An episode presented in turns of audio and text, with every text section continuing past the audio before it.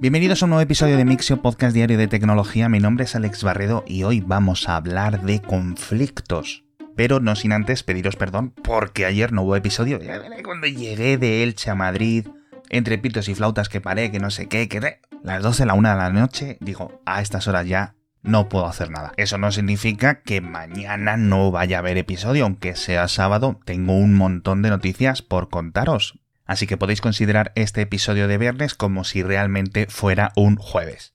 Y vamos a hablar de estos conflictos que os decía al principio. La primero, es un conflicto entre versiones, es un conflicto del futuro con el pasado y un pasado de hace apenas tres meses. Y es que la nueva versión 2.0 de Stable Diffusion, de este gran software de código abierto, de generación de imágenes, ha cambiado, ha roto radicalmente con las versiones anteriores, con la 1.0, con la 1.5. Recordemos, esto es un software que nació en agosto casi. La versión 2.0 es mucho mejor, es mucho más inteligente. Los creadores han explicado a fondo cuáles son los principales cambios que lo han convertido, digamos, en un mejor modelo. Ya sabéis que todos estos sistemas de difusión como Midjourney, Stable Diffusion, DALI, DALI 2, etc., para la generación de imágenes son todos relativamente similares y tienen dos componentes. El modelo, que digamos es la parte lógica, y el entrenamiento, que digamos que es la base de datos, por decirlo de alguna forma, que utiliza como conocimiento para generarlo. Y uno de los cambios curiosos en el modelo es que se reduce la capacidad para imitar artistas, para imitar estilos artísticos específicos. Por otra parte, el modelo viene con un montón de mejoras de profundidad a la hora de poder intercambiar y entender realmente no solo la generación de texto a imagen, sino en la capacidad para modificar una imagen existente. Eso digamos que sería el gran cambio a nivel de la inteligencia de Stable Diffusion 2 del modelo.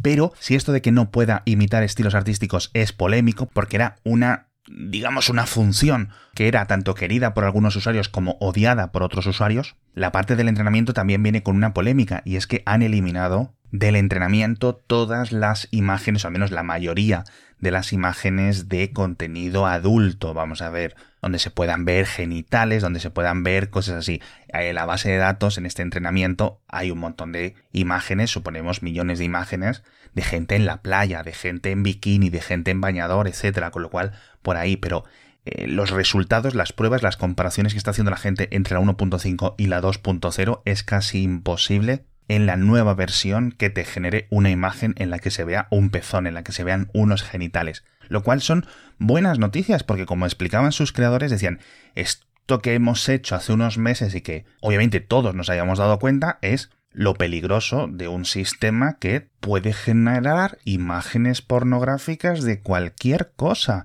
Y con cualquier cosa ya sabéis a lo que me refiero. De todas formas, esto sigue siendo código abierto se puede reentrenar y no os quepa duda de que va a haber alguien que va a conseguir mezclar este nuevo modelo mucho más inteligente de la 2.0 con entrenamientos, vamos a decir, un poco más perniciosos. Pero bueno, en las notas del episodio os dejo muchísima información, os dejo un hilo con comparaciones entre la 1.5 y la 2.0 y una URL en la que lo podéis probar.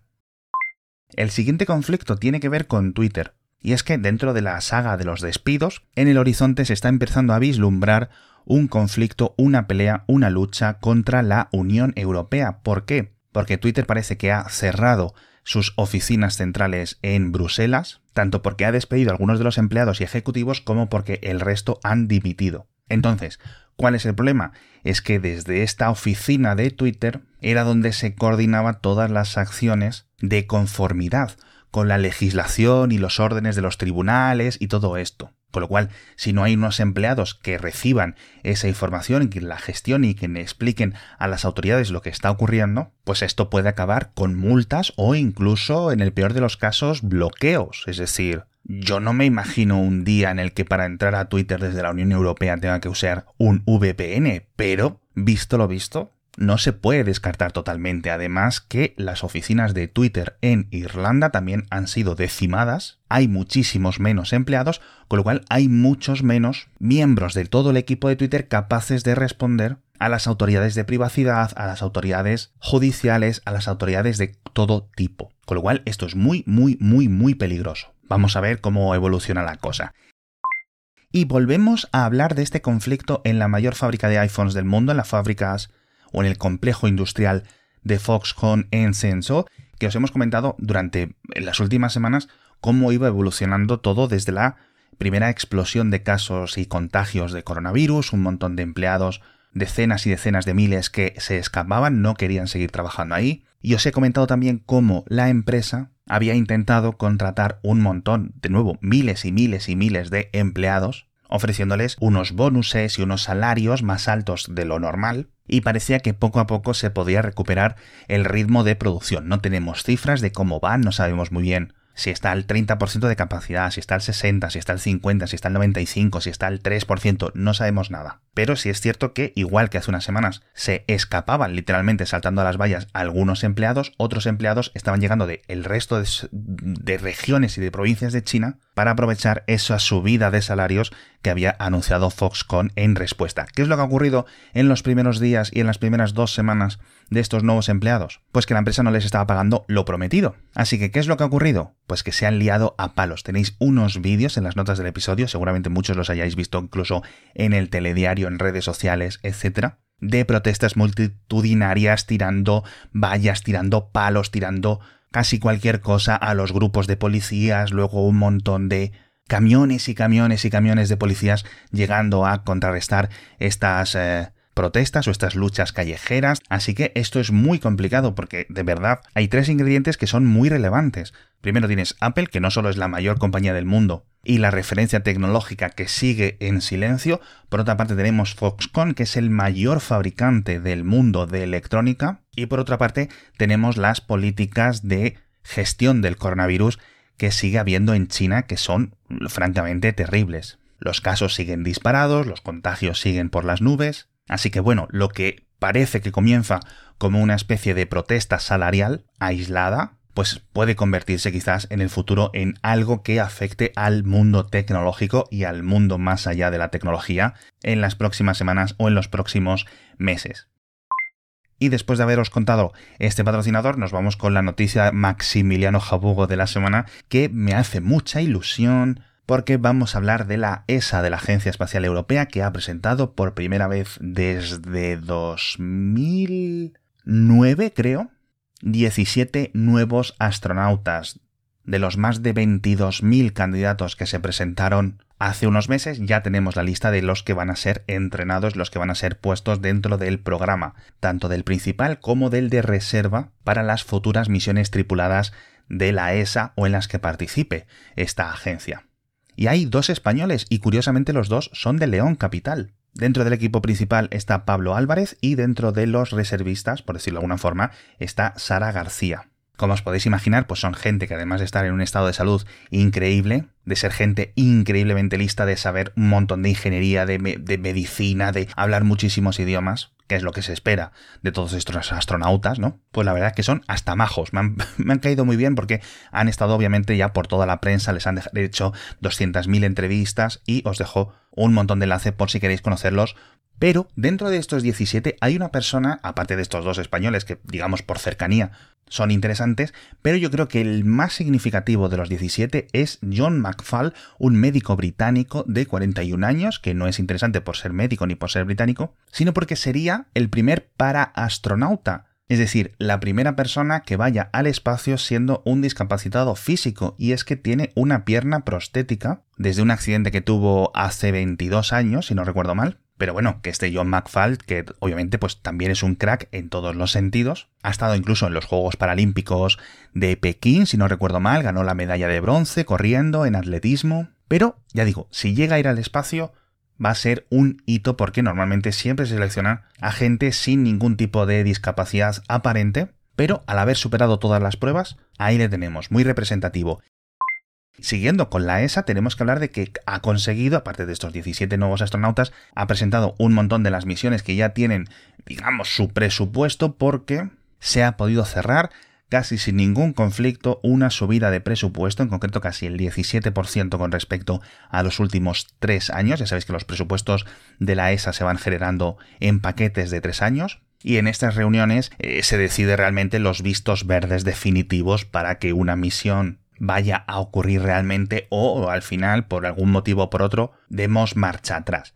El presupuesto de la ESA está rozando los 5.000, 6.000 millones de euros aproximadamente al año. Es cierto que está mejorando, es cierto que está aumentando. Hace apenas 10, 12 años eran unos 3.000 millones al año, pero sigue estando muy lejos, por ejemplo, del presupuesto de la NASA. En las notas del episodio os he dejado un gráfico que he preparado yo mismo en el que podéis ver cómo es aproximadamente un tercio en algunos años, incluso inferior. Y todo esto a que pesar de que el PIB de todos los países, los 22 países que forman la ESA, tienen un PIB superior al de Estados Unidos, pero bueno, a nivel político es más complicado, etcétera. Así que poco a poco se van subiendo los presupuestos, pero hay que mantener esa perspectiva de la gran diferencia que hay en financiación con la NASA.